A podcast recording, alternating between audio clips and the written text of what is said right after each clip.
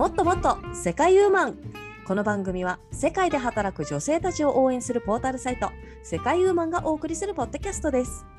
世界ウーマンファウンダーでオランダ在住の藤村ローズと事務局のマカオ在住の周佐とことナビゲーターの本田理沙の3人が世界で気になったニュースと世界ウーマンのコラムから楽しくおしゃべりします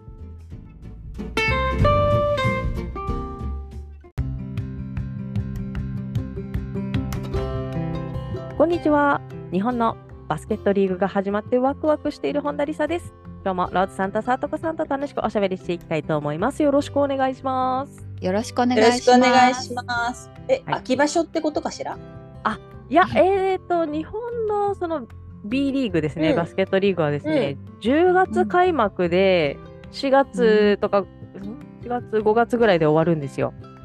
あ夏は休みなのねじゃあ。夏は休みです。はい。へえそうなんですよ。だもう去年からハマり始めて、だからこの夏、この推しがいないこの寂しさですよね、本当に。からの、ちょっと涼しくなった今、あの始まるっていうことですね。あの、まあ、あの、やっぱり、あれですね、バスケットのチームの方も観客をたくさん呼びたいということで、あのショッピングモールでイベントやったりとか、あちこちにこのポスターが貼ってあったり、あのショッピングモールの大きな柱にこのデコレーションみたいなラッピングしたりとかしてですね、かなり、へえ盛り上がってんだ。はい、とこ盛り上がろなんですよ。ってるね。そうなんですよ。へで、そのお知らせを見てですね、私も一人でダーってこう見に行ってですね、そのラッピングのあの 柱を。いつもね、なんか子供がいたらね、なんかはい写真撮るよとか言言えるんですけど、一人だとめっちゃちょっと恥ずかしいのもあってですね、なんかもうさっとはあはムービーだけ撮ったりとか写真だけさささって撮ってさささささってそうなんや。書いてた。はい。っていうのが忍者みたいね。そうそうそうねそうそう。ささささ。さ。さささはい。へえ、ハマってるね。あのねやっぱりうんあのまあかっこいいのももちろんなんですけどやっぱり筋肉見てるってなんであんなに元気出るんでしょうね。わーかる。筋肉はいいよね。そうなんですよ。なんでしょうね。あー何？うんそうそう。私はもう週に何回も見に行ってますからね。あの息子のチームが。あうん。よろしいいいわねですよ。よろしいわ。16歳、17歳の筋肉。すごいのよ本当に。本当みんなにちょちょっと触らせてって言いたいぐらい自分の息子にしか言えないけど。うんそうだよね。そうだからねねそう妄想しちゃううんもう私も。もし選手になんかこう会えるようになったら、うん。何をしよう、あ握手じゃなくて多分何をしよう。そうそうそう。何をなんかお願いしようみたいな。そうそうそうそう、そんな状況はね絶対起きないんですけどなんかもうもし会えたら何かお願いしようみたいな。やっぱりねバスケットの選手なんであのやっぱり肩ね肩とか腕の筋肉もりもりです、ね、そうだよね。うん。はい。うん。であの足はね結構スッとしてる方が多いんですけれどもあー。へー。はい。ジャンプするからね。そうですね、そうですね。かっこいいですね。というわけでですね。まああ開幕してですね。あのーあのー今日もですね見に行ったところですよ。見に行って ああもう早速。はいあ早速。行ってきました。行ってきました。なるほど。いい。満を持して。なんだな。ねはい。いもう本当あのおが拝みに行った感じですかねいいいです。はいありがとうございます。という感じでしたはい、その話はね、ぜひ後はい。でちょっとコラムに兼ねてね、これこれで終わっちはいしっかり。ねゃいそうだよね。そうですはいねしっかり聞かせてもらいましょはい、でははい。その前にですね、今回、えーニュースを持ってきてくださったさとこさん、ご紹介のほどよろしくお願いします。う。はい、私が持ってきたのはアメリカからです。はいウーバーイーツの配達ロボットが誘拐、自分で脱出、そして犯人逮捕に貢献っていう、なんか、え、はい、本当に？っていう、そんなニュースです。なんかね、あのアニメみたいね。そうね、アニメで現実絶対あるよ、ね。よ。そう。んっていうのがあるんですけど、まあ、ことの詳細はですね、えーアメリカのウーバーイーツとかセブンイレブン、ピザハットなどでデリバリー要員として働くサーブロボティクスのデリバリーロボットなんですけれども、なんとね、ロサンゼルスではすでにウーバーイーツだけで100のロボットが配達を担当してるんだって。私ね、ここでもちょっとおっと。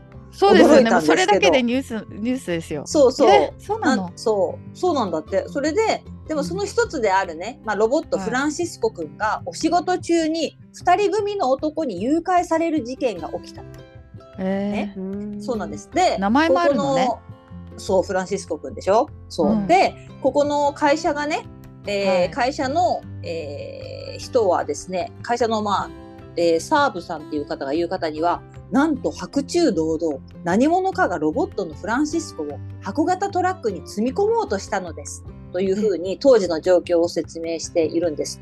で、同社によるともう5年もデリバリーロボットの展開をしていますがボットナッピングつまり誘拐ねロボットの誘拐があったのは初めてだっていうっていう。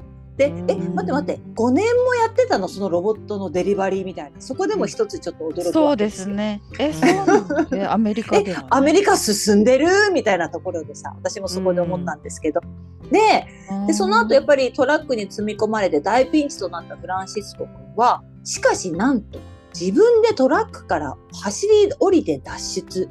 トラックから走り去った上無償で済みましたというふうにね。そう。そうあうん。無傷で。うん。そう済みましたって言ってたんですけれども。でその後の調べでフランシスコ君を誘拐しようとした犯人は未解決事件で令状が出ていた危険人物だったことが判明。しかしうん。フランシスコ君が警察に提供した情映像も助けその後の裁判で有罪判決を受けたという。そんなね、うん。えそんなことある？うんっていう。私だから最初これ絶対やらせだろうと思ったんですよ。なんかそういうデリバリーロボットがいるよっていうアピールをするためにはい。絶対これ会社仕組んだんじゃない？みたいな感じでさ。だってさ、絶対ロボット盗んだところでバレると思わない？データやらなんやらさ、うん。監視されてるでしょ。ねうん。当然のごとくついてますよね、きっと。そうそうそうそうなのに、誰がロボットを誘拐するんですかみたいな感じで思ってたからさ。でも実際、え裁判にもなってしかも逮捕者が出たとみたいな感じで言うと、うん。まあ、じゃあこの危険人物だった人はもうそういう判断力も失っていたんですかね？みたいな。そういうなんかさ 思っちゃったよね。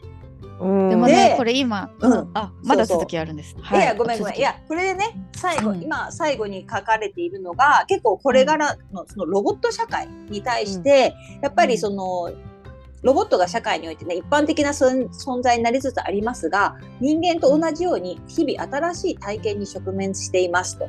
でそこで私たちは新たな疑問に直面していることに気がつきました。例えばロボットが破壊された場合とか今回みたいに誘拐された場合、警察に通報すべきなのどうかどうかとかね。あでロボットの破棄する時はどういうふうになんか例えばあの、うんまあ、破棄されたロボットがいた時にどういう扱いをすればいいのかとか。だんだんそういったロボットと人間の距離が近しくなってくるとうん。やっぱりそれに対する法律だったりとかなんか対応が求められる社会になってきますねっていうそういう終わり方でしたね。うん、ちょっとドラえもんの世界ですよね。なんか急に深い話になったね。そうなんですよ。そうなんですよ。えでもなんかチャット GPT もなんかこううんプログラミングすれ、設定すればなんか感情設定とかもできるらしくてほうほ今この質問に対してどう思ったとかなんかこうハッピーが上がったり、なんか怒るとかついたりするから、やっぱなんかこう人みたいに人格っていうかあるからね。でも今ちょっとこの UberEats の配達ロボットをちょっと Google で見たらすごい可愛い見ました目がね目がついててね。四輪車のね、まあ、なん。かうん。乳母車ぐらいの大きさですかね、うん。うん、それに顔がついてて、うん。うん。確かにちょっと欲しいって思っちゃうかも。いやでも そそもそもなんで持ってったっていうところ私最最初から疑問何するつもりだったんみたいな。えー、なんかこれだって家に飾っといたら テンション上がるでしょ。え邪魔でしょ絶対みたいなさ。いやこれ欲しいと思ったちょっと見て。まあ可愛いは可愛いしかも名前ついてるんだよね。うんあの、うんそうだね。そう。そうピザハットで働くジャバくんとかね、ウーバーイーツで働くゾーイくんとかね、くんなのかな、わかんないけど、でちょっと、はい。ほらちょっとでこう料理してる時にさ牛乳がないことに気づいてちょっと牛乳買ってきてフランシス君とか言ってさうん買ってきてくれたらすごくない、いやすごいよ。一家に一台みたいな。ドラじゃないかもうそしたら。欲しい誘拐はしないけど将来売ってたら欲しいわ。うん、まあ可愛いよね。なんかうちうのん。息子もですね、あの、うん何ですか、ファミレスチェーン店の、あの、うんうん。スカイラスカイラークチェーン店のあのガストとかでですね、あの、ねはいはい。猫ちゃんの顔をしたこの何ですか？お料理配提膳ロボット。供ロボット。そう配膳ロボットいるんですよ。もうちっちゃい時うんうん。大好きで、まだ注文してないのにこっちだよこっちだよってすごい呼んでるんですよね。なんかその配膳ロボットの。えー。呼んでも来ないのにね あの何番に行きなさいっていう指示がないとね 来ないです。そうそうそっか。でも日本もそっか。その配膳ロボットとかは割とあるから、うですね。配膳ロボットもないな。あのなんか順番をくら寿司かどっかでこう、うん。あれはなんうん。うんかロボット型のやつやったことあると思うんだけど回転寿司でどっか。でも配膳ロボットもまだ未経未経験だわはい。えー私ね今日あれだったよ。日本のなんかその大手チェーンの、えっとうん。飲食えっとレストラン？を予約しようと思って電話をしたら、うん。私 AI のなんとかが承りますって言ってま。その音声ガイダンスよりも本当に日本あに人間っぽい感じで。で、うん。ご予約いただいた人全部ね言葉でいいの。例えばほら音声ガイダンスだとさ必ずさ入力してください、えー終わりに星マークを入れてくださいみたいな感じじゃん。だけど、うん。そうじゃなくて普通にあの電話でできるの。何月何日ですか、とか言ってあ何月何日ですとか言ったなんとか何月何日ですね。って言って私ああはいとかって言うとさ、うん。かしこまりましたみたいな感じで。本当に言葉で進んでいく AI でで結局あうん。この日の予約は難しそうですって言われると、うん。AI が言ってるんだったらきっと本当だろうなみたいな。見落としとかないだろうなみたいな感じでさ。逆にね。そうそうそうそうそうそう。なんか一応しっかり諦められたっていうのはあったかな、AI すげえみたいな感じで。申し訳ございませんでした。ではつって。でももう、ああああみたいなのはもう受け入れてくれなくてさ。なんかガラガラガシャ容赦なさそうね。そうそう。そうそうそうそうそう、えー。それ知らなかったそんな感じだった。へーすごい進んでますね、いろんなところで進んでる、うん。はいどんどん人いらなくなってきますね。本いやでもオランダにはその波が来てないよ。もうなんかもうアナログだよすごい、あそうなの？あそう大体。うんまあまあまあでもねそれでも間に合ってるっていうことなんじゃないですか？どうなんまあそうだね。不便なことがいっぱいありますけどね、うん。ありがとうございました。では今回のはい。コラムのご紹介に移りたいと思います。はい。はい。今回のコラムは2023年10月2日公開インドネシア在住の、えー京子スパルディさんが書いてくださったコラム「勢いが止まらない巨大エンターテインメント市場インドネシア」というコラムからおしゃべりしていきたいと思います。はい、うんうん、エネルギー面あふれる感じですね。あはいこれすごい勢いが止まらないっていう。そうそうそうそう。なぜと思ったら若い人めちゃめちゃ多いんですね。知ってたけど本当に多いんだなと思いました。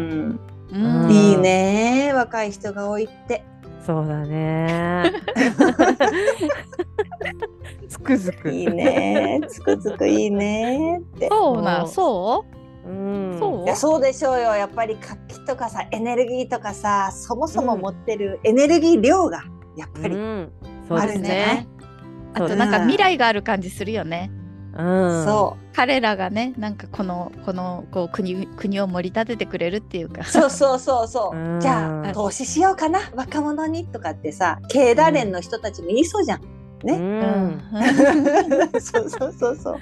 まああのコラムにも書いてあるんですけれどもねこのインドネシア、あまり詳しくない方もいらっしゃるかと思うんですけれどもなんと世界の、えー第4位の人4位ですね。4位の人口を抱えるインドネシア、その数は 3, 億3億人に迫ろうとしています。すごっ、うん。うん、すごいすね。ごいね。で、うん。しかもただ数が多いだけでなく2023年度の平均年齢はなんと29歳。若い。若い。日本は48.9歳なので約20歳差です。てんてんてんみたいな書いてありますね。はい48.9歳か。やばいね、なんかそれ思うとね。うーん。まだうんまださ、うんまだいいけどなんかこうし平均年齢を上げる立場と下げる立場っていうなんか微妙なこの間の年代 思いません、うんなんか、まあ、日本だったらまだね平均年齢より下だからうんまだなんかあれですけど、うん。29歳が平均年齢のとこ行ったらちょっとすいませんね。ってこう、うん。平均上げちゃったすいませんね。って気分になるかも。いやもうそりゃ、そりゃもうババア扱いだろうなと思っちゃいますよね。もうババアだよ。ねね 本当に。だってマカオにいた時お手伝いのインドネシアさん、インインドネシアさんじゃない、インドネシアの方が、いやもう40超えて働いてるとかないよ、ありえないよって言ってましたもん。みんなどうしてんの ?40 過ぎたら。えだから養ってももらうの？そうそうそう。子供たちとかは？うあの孫の面倒を見てるんですよはい。うっしょー。そうです。若くして結婚してね子供産んでっていう感じなので。すごいね。想像つかない世界だね。だって、うん。ね日本とかまあヨーロッパもそうですけど40代50代って働き盛りですから、盛りだ。ね。うん、ちょっと今リタイアって言われてもちょっとね。そうですうね。ん。何しようはと、うん。でそうなんですよ。まあそんなね平均年齢29歳のインドネシアポップカルチャーのはいマーケットとしてその存在を強めているということです。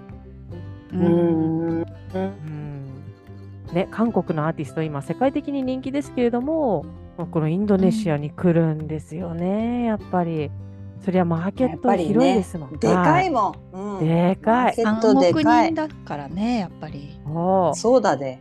うん、だってこのコラムのさ写真にあるこの何？あのコンサート会場？7, 7万人収容可能なスタジアム？が7万人？相当だよ、7万人。って。なんかどのくらいかわからないぐらい。そう。だって埼玉スーパーアリーナが1万2000とか1万3000ぐらいじゃない？なんかそんなんでしたよね。はい。う。ん。からの？7万人ってどあの後ろの人見えんの？みたいな。さえ見えるの？って感じだね。うんいや3万あ東京ドームで3万とかだよ確かライブとか。マジか。へうえ。じゃあまあ倍ちょっとって感じか。うん。7万ってだって市市が入るやん。すすごい反応してますけど、里子さんが。あの調べました。7埼玉スーパーアリー万ナ、埼玉スーパーアリーナはですね、3万7千人ですね。はい。あそんな入る？あ埼玉はいスーパーアリーナで3万7千人入りますか。はいあちなみによと、うんちなみに東京ドームは5万5千だって。そうですあそうですご。めんなさいねじゃあまあそれよりちょっと大きいぐらいですね。うん。いやでも相当でかいです東京よ。ドームよりでかいって相当だよ。ねだっねてもう日何でも本人からしてみると。そうですよ。うん何でもここは東京ドーム何個分っていうぐらいね言われるぐらい。そそううそうそううんじゃないですか。はい。ちなみにまあすっご1万人台は横浜アリーナですね。1万7千人。はいそう。そううん横あり横あり。はい。あるいはあの日本武道館の1万4千武道館ね。うんうんはい。うんそうだねそうだね。いかに7万人が多いか、すごいですね。いやこれ行き帰りも大変やんその出口から出るとかさ 7万人もいたら 本当ですよ。そこも大変。うんうんそういえばなんかインドネシアのサッカーの試合でこう足あったね下敷きになったよね。あーかわいそうだったあれも、うん、うん。あれも出口問題だったもんね。ううんん、やっぱ人が多いとねそういうこともありますけれども、うん。でもこのうん。勢いって本当すごいあのインドネシア、うなん。ん。か本当、うん。この京子さんのコラムも見てて思うし他のからも今行ってみたいなって思う国の一つですねインドネシア。おインドネシアいいへね。ー。なんかね、あの、まあ、今回のコラムでは K-POP のね、あの、うん。うんあのアーティストが来てますよっていう話ですけれども、もう他にもなんかはいコールドプレイとか、あの欧米のコールドプレイ、うんテイラー・スウィフトなども来ているということで、アジア以外の、うあのアーティストさんの方もいらっしゃってるそうなんですよね。うんで日本のねそうね。うん、うん日本のアーティストさんの藤井風さんやラッドウィンプスのライブチケットもすぐに売り切れてしまったと。今年の7月の話ですね。すごいですね。いやすごい。ねそしてね何よりすごいのが、うん、あれですよ給料1ヶ月分のチケットが飛ぶように売れる。マジっていう。そうそうそうそうそう。マジっていうさ。うん、うんこのこれ読んで思ったよ素直にえ給料1ヶ月分使っていきたいライブある？いやないよね？みたいなこの反語みたいな。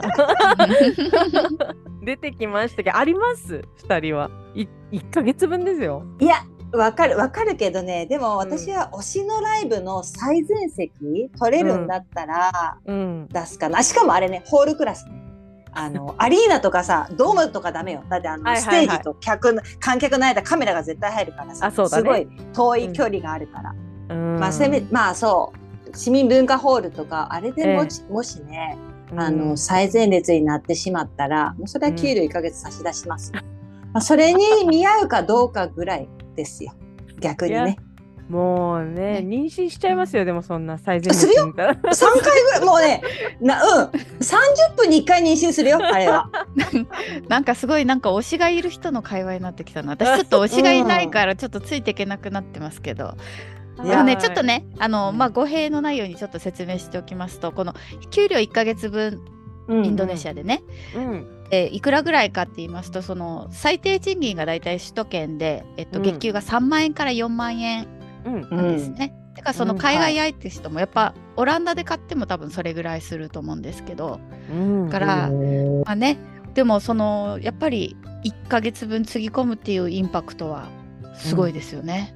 ですよ、うん。だって私はさあのちょっとケチったよ。あの私の大好きなあのペンタトニックスっていう、あのアカペラグループいるんですけども、チケットがですね、えっ、と2020年の時がよりですね今年はすごく、うん。すごくっていうかまあ25から35%ぐらい値上がりしててですねちょっとし、うん買いうん。買い渋ってしまったんですよね。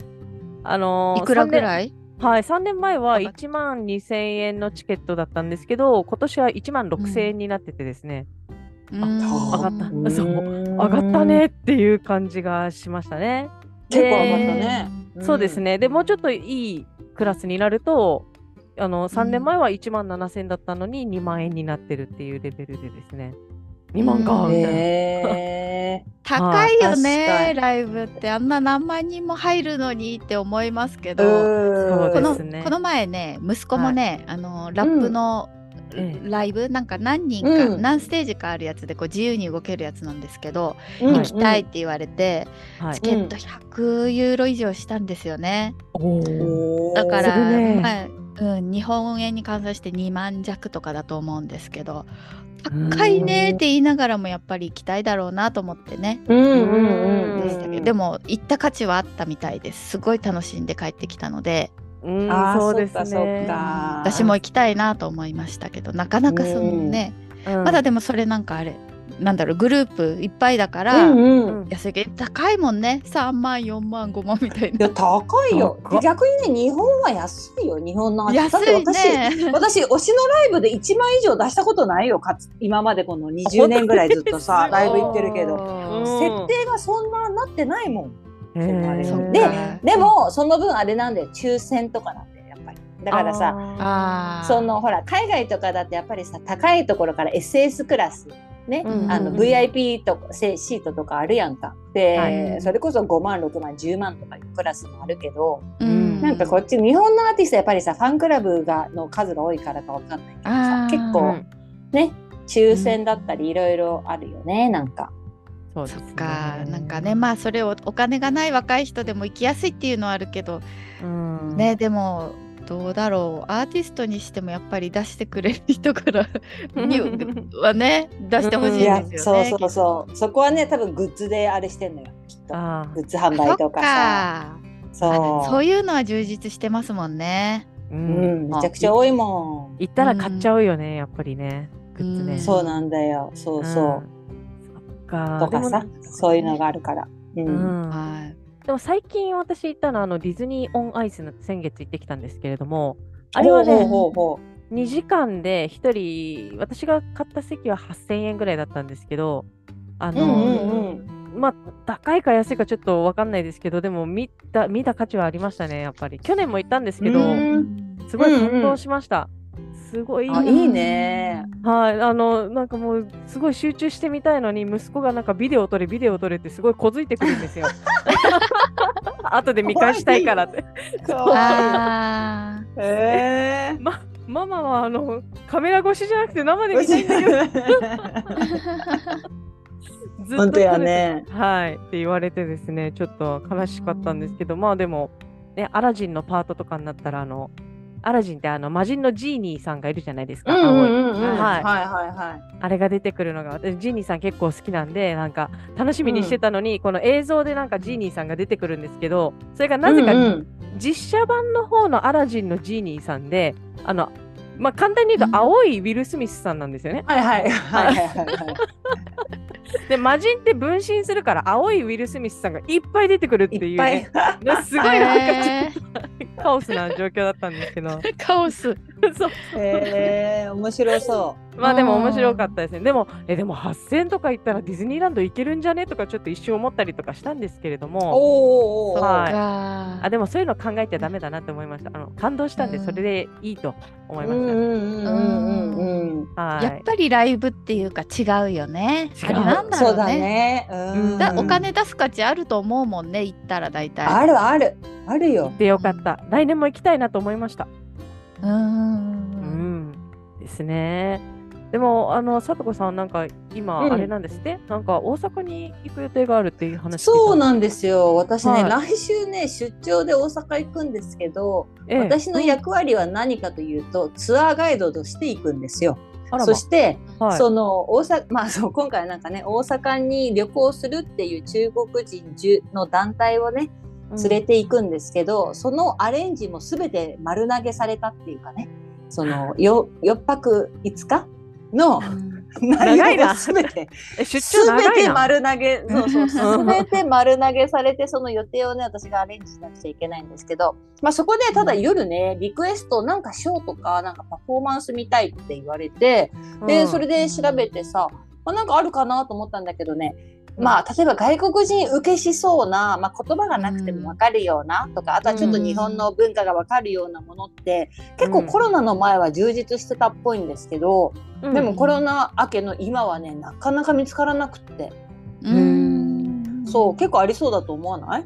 こんだけさ、うん。日本にも、そう、うん。あのー、観光客が来てるけど、でもやっぱりステージとかってなるとさ、やっぱりそれね、脚本から何からきっと時間だったりとかかかるんだろうし、まだ間に合ってないのかなとかさ、そんな印象があって、で、結局さ、何か、どうしたかっていうとさ、あうの、ん本当調べに調べて、この日に何、夜やってるイベントは何かでさ、もうしらみつぶしに調べて、結局出てきたのがなんか、大阪フィルの定期演奏会っていうのがありますけど、これ行きます？みたいな感じで。いいねとかっていう。あ、そう。うんいいね出たんだ。いいね、いいね、それで。で行こうみたいな。え、マジですか？みたいな感じのさ。へあえ。感じで。まあ言葉は関係ないもんね。関係ない、うんそうそう。うんだからクラシックコンサートを盛り込むっていうね、なんか意外な流れになってはいるんですけ まあいいんじゃないですかね。ど。うん。まあそうだ。ね外か。言葉がね、やっぱりネックになりますもんね。そうなんだよね。うん。そっかね、なんか。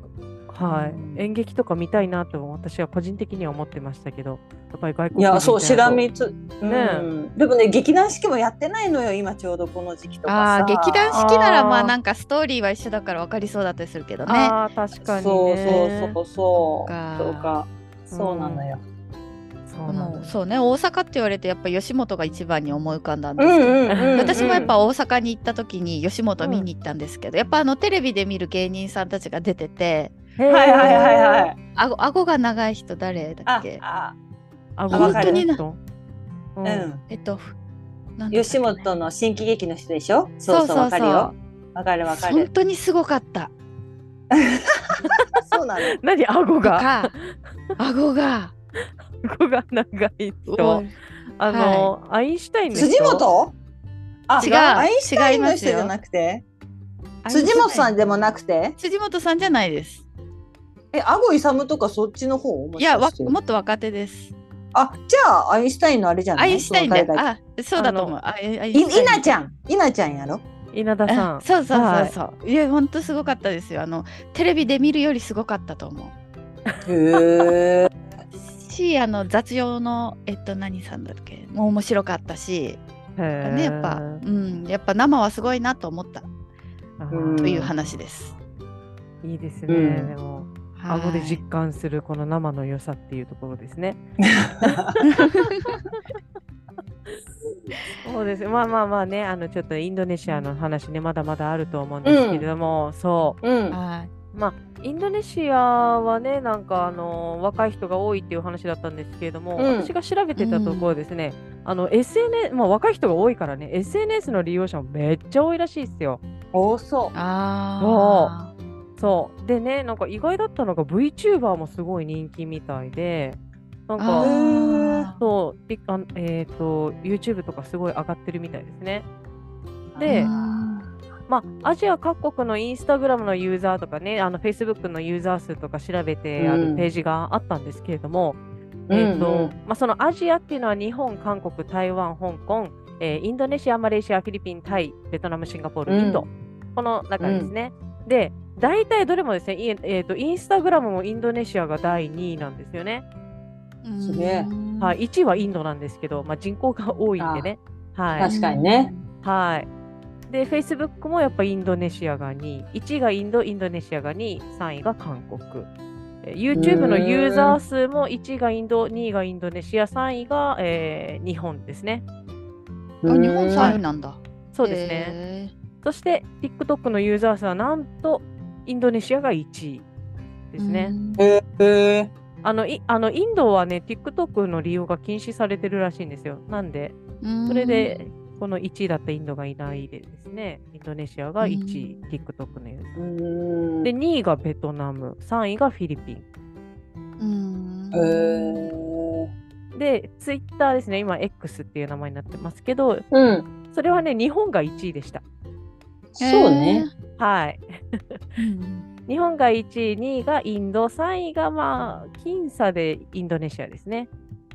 うんやっぱり入ってるんですね。やっぱり、ねすごはいね。そう、やっぱ若い人多いんだねと思いましたよ。でまあそうねはい、そのインドネシアの VTuber の方のチャンネル見てたんですけど、あのうんやっぱりデヴィ夫人出てました。え、ど、ど、ど、ど、どういうふうに？コラボ？コラボ？そう、コラボで。あの、声が合っちゃった。ごめんなさいね、ちょっと紹介の仕方が良くなかったけど、あの別に VTuber になったデヴィ夫人じゃなくて。そうそうそうそうそう。VTuber の人がちょっとインタビューする感じで、あのデヴィ夫人が出演されていてですね。でもちろんやっぱりインドネシアの言葉喋って、英語も喋ってて、もうかっこいいなと思いましたね。そうなんだ。そうか。、はいや、結構ね、今あれだよ。VTuber 稼げる仕事のあれになってる。今はさ、うん投げ銭制度が、結構投げ銭？うん。投げ銭がすごいらしいじゃん、今。らしいっすね。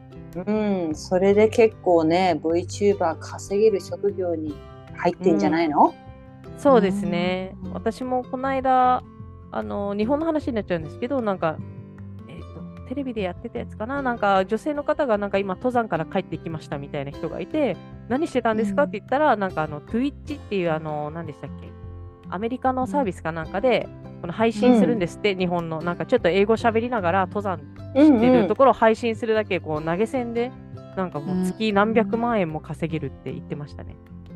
うっひょー！はい、だからみんなちょっと英語喋りながら配信すればいいと思うって言ってました。勝者の発言。そうそう。でもや,、ね、やってみないとわからないですからね。そうですね、女性の方なんですけど、はい、なんかそんな感じで、はいはいはいなんか旅しながら配信して、月何百万稼いでるっていう方がいらっしゃるそうですね。稼げるんですね、いいなやっぱり。はうんい。すごいね。はい。あとあれね、あの、まあ、うん稼ぐっていうか、あれ、YouTuber で歌手の、歌手のかな、歌、歌ってる子で、あのうん。インドネシア人の子が日本の歌を、うん。あのココピーして、知ってます？真夜中のドアっていう曲。あ、松原美樹さんっていう人で、あなんかに私も知らなかったんですけど、最近すごい若い人の間で流行ってて、はい。へー。うん、それもねもともとはそのインドネシアの YouTuber が歌ったからその真夜中のドアドアが流行ったんですって。うん、なんか何見ました、見ました。えっ、と、そう、なんかにインドネシアで人気のその配信者のあの紹介ページとか見てたら、それやってましたね、この真夜中のドア本当？の。そうう。そうわ私がほら今ちょっとこれ前回言ってたのパリピ孔明の中でも使われてたんだけどその曲ぐらいだから今若い人にうん。そうです。そっかいいえ SNS でねインドネシアがこうそう。うんす強ごい盛り上がるからっていうのもあるでしょうね。まあ本当とにかくインドネシアからなんか勢いを感じるんですよ今。うんですね、このあたりですね、あのーはいどんどんね、京子さんに教えてほしいですね。京子スパルタさんそうね。はい。今回のコラムすごく面白かったので、またぜひいろいろ書いていただければなと思いました。はい。はい今回のコラムこの辺りで振り返りたいと思います。今回のはいコラムは2023年10月2日公開、インドネシア在住の京子スパルディさんが書いてくださったコラム、勢いが止まらない巨大エンターテインメント市場、インドネシアからおしゃべりしていきました。はい。はい。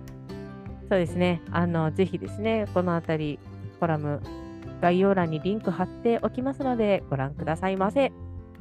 はい。はい、それでは、ここまでのお相手はナビゲーターの本田理沙と、事務局の周佐とこと。ファウンダーの藤村ローズがお届けしました。あありがとうございましたた。